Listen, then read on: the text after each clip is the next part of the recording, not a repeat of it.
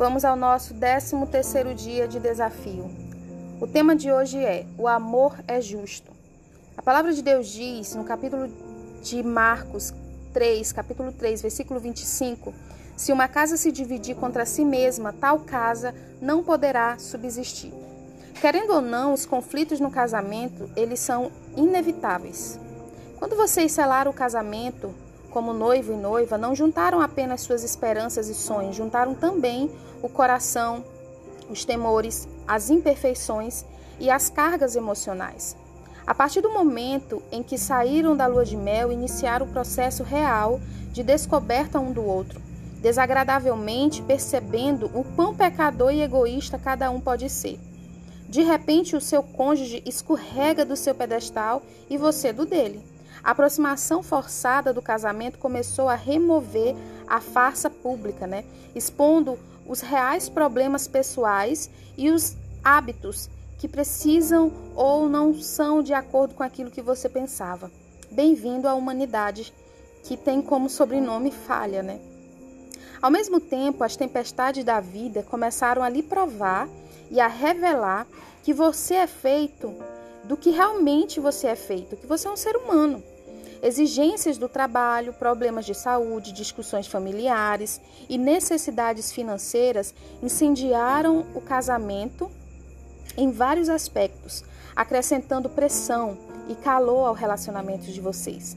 Isso prepara o caminho para que os desentendimentos ocorram entre os casais e nós discutimos, nós brigamos, nós nos ferimos, vivemos em conflito, mas nós não estamos sozinhos. Todos os casais passam por tempestade, faz parte do casamento. Mas nem todos os casais sobrevivem às tempestades. É uma verdade, né? Então, não pense que fazer esse desafio de hoje acabará com todos os conflitos do teu casamento. Pelo contrário, pôr em prática este desafio vai te ajudar a lidar com o conflito de forma que vocês saiam saudáveis do outro lado. Vocês passarão pelo conflito, mas sobreviverão. Os dois unidos e ainda mais forte. O dano mais profundo, mais doloroso que um dia podemos cometer ou já cometemos no casamento está mais propício a acontecer em meio aos conflitos. E por que é no conflito que o nosso orgulho ele, ele está mais forte? É no conflito que a nossa raiva é mais fervente. Nós somos mais egoístas e críticos em meio aos conflitos. As nossas palavras são venenosas. Nós tomamos as piores decisões em meio ao conflito.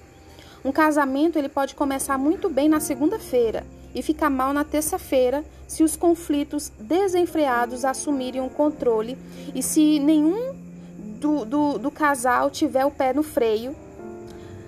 Mas presta atenção, o amor ele chega na nossa vida e nos modifica e modifica as coisas dos seus lugares. O amor, ele nos lembra que o nosso casamento é valioso demais para permitirmos que se autodestrua e que o nosso amor por nosso cônjuge é mais importante que qualquer discussão. O amor nos ajuda a, a instalar o airbag, né? Airbag e construir corrimão, corrimãos em nosso relacionamento. Isso nos faz lembrar que os conflitos podem, na verdade, se transformar em algo bom. Os casais que aprendem a viver em meio aos conflitos tendem a ser mais chegados, mais confiantes, mais íntimos e a viver subsequentemente um relacionamento mais profundo. Após passar pelo conflito, eles se tornam ainda mais amados um pelo outro. Mas como isso existe? A maneira mais sábia é aprender a discutir com clareza, estabelecendo regras saudáveis para conflitos. Se não houver um guia de como abordar tópicos sérios, delicados, não haverá limites quando a discussão esquentar. Basicamente, existe dois tipos de limite para lidar com os, conflitos, com os conflitos: os limites de nós e os limites de eu. Os limites de nós são regras que ambos concordam de antemão. Regras que se aplicam durante qualquer briga ou discussão. Cada um de nós tem o direito de gentilmente mais diretamente relembrar esses limites quando forem violados.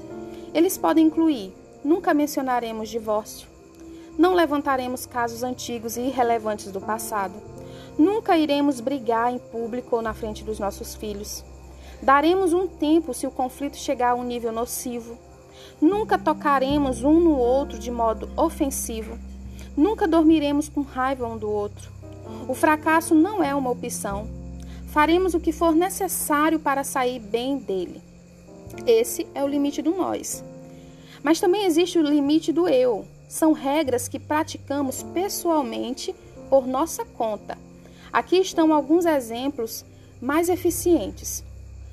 O primeiro, eu ouço primeiro para depois falar. A Bíblia diz em Tiago, capítulo 1, versículo 19: Sabei isto, meus amados irmãos. Todo homem seja pronto para ouvir, tardio para falar e tardio para irar-se. Outro limite do eu é eu lidarei com os meus problemas honestamente. Mateus capítulo 7, versículo 2 diz assim: E porque vês o argueiro no olho do teu irmão, e não reparas na trave que está no teu? O terceiro é: falarei com gentileza e manterei o meu tom de voz baixo. A palavra de Deus diz em Provérbios capítulo 15, versículo 1. A resposta branda desvia o furor, mas a palavra dura suscita a ira. Discutir justamente significa trocar as nossas armas.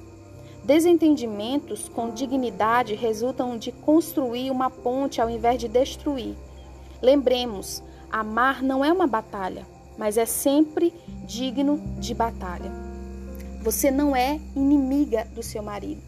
Então, o momento do conflito não é um momento em que você precisa lutar contra ele, provar nada, mas é um momento em que você, mais do que nunca, precisa se unir a o seu marido, mesmo que ele não tenha ainda o entendimento. Como a palavra de Deus diz, vocês não podem se dividir, porque senão a casa será destruída. Fiquem com Deus e até amanhã.